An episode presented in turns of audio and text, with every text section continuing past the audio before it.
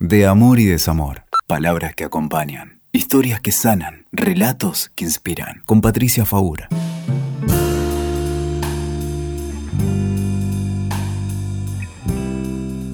¿Pensaste cuántas veces intentás tirar cosas, objetos, papeles, fotos y no podés?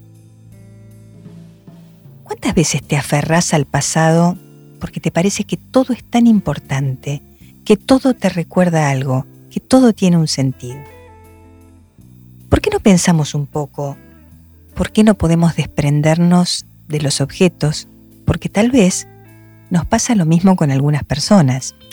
Suena un poco feo desprenderse de las personas, pero hay historias que tienen que cerrarse y hay objetos que tienen que partir. Algunos porque ya no tienen lugar en tu vida, porque fueron parte de tu existencia y ahora no te representan. Y otros porque si no, la verdad es que acumularíamos una enorme cantidad de cosas a lo largo de la vida, y otros porque ya no son necesarios para evocar el recuerdo, porque esas personas o esas situaciones o esos lugares ya están en tu memoria. Un pequeño esfuerzo de evocación y los traes. Una melodía, un olor, un nombre, un lugar, y vuelven. Hace falta aquella primera entrada de cine de aquel día que nos conocimos. Hace falta aquella piedrita que juntamos en la playa la primera vez que nos fuimos de vacaciones. Tal vez ya no. Puedo recordar esas vacaciones, puedo recordarte, puedo recordar incluso la película que vimos, o puedo recordar ese primer beso, sin necesidad de que ese objeto dispare ese recuerdo. Eso tiene que ver con los duelos, con los cierres, con los finales. Y pensaba en los finales con las personas, los finales de una relación, no solamente de una relación de pareja. Hay otros finales, finales de etapas de la vida, finales que tienen que ver con amistades que hoy ya no tienen mucho que ver con vos o que sentís que, tienen una energía negativa o tóxica para tu vida y que sin embargo te resistís a dejar ir. Una gran psicóloga argentina que se llama Clara Coria, en alguno de sus libros, creo que era en Las negociaciones nuestras de cada día, hablaba de las perchas vacías.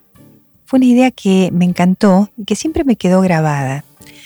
Pensaba cuántas veces en un placar tenemos toda la ropa amontonada y vamos a sacar algo y está todo arrugado. Y hay tantas cosas que no usamos y que están ocupando espacio. Y sin embargo, aquellas que nos gustan, aquellas prendas que queremos usar, no tienen lugar, no pueden estar cómodas. Y tampoco tenemos perchas vacías para lo nuevo, para lo que vendrá. Me gusta esta idea de dejar algunas perchas vacías y de dejar aquello que nos representa, que vamos a usar, lo demás tendrías que poder empezar a circular, ¿no te parece? Y otras cosas ya no tienen que circular, tienen que irse definitivamente. Esto pasa muchas veces con la dificultad de un duelo en las relaciones más tóxicas. Porque en esas relaciones cuesta mucho decir adiós. Siempre existe la fantasía omnipotente de que vamos a poder resolverlo, de que vamos a poder seguir adelante, de que lo vamos a poder cambiar. Entonces vamos y volvemos, vamos y volvemos y nos dañamos muchísimo en el proceso. Y hay un momento en que, como en el ring, hay que tirar la toalla y decir, basta, me rindo. No es acá. No estamos queriendo lo mismo o no nos queremos de una manera que nos haga bien. O no es el momento, o no es la persona, o no es lo que yo pensaba. Muchas veces es eso, muchas veces hay una ilusión que se construyó en algún momento de la relación y que ya no es. Entonces tenemos que pensar que esta realidad de este vínculo ya no tiene nada que ver con la ilusión que yo me planteé al principio. Y vaya si es difícil hacer el duelo de una ilusión, ¿no? Siempre decimos, es más fácil duelar lo que tuve que lo que no tuve. Así que me gustaría terminar esto, este podcast, leyéndote algo que escribí alguna vez y que se llama así, finales. Hay finales que no terminan. Hay heridas que no cierran. Hay cierres que están abiertos. No puedes terminar, decir adiós, chao, basta, se acabó, hasta acá llegué. Tu paciencia infinita, tu tolerancia desmedida, tu ilusión descontrolada, tus miedos apabullantes, tu angustia que quema. Todo eso te impide decir, no quiero más, me corro, me aparto, me voy. Y entonces hace finales chiclosos, de goma, ambiguos, para tener la sensación de que todavía hay alguna posibilidad. Y solo conseguís prolongar la agonía de un mal amor, o de un amor que se terminó, o de la ilusión de un amor que nunca fue.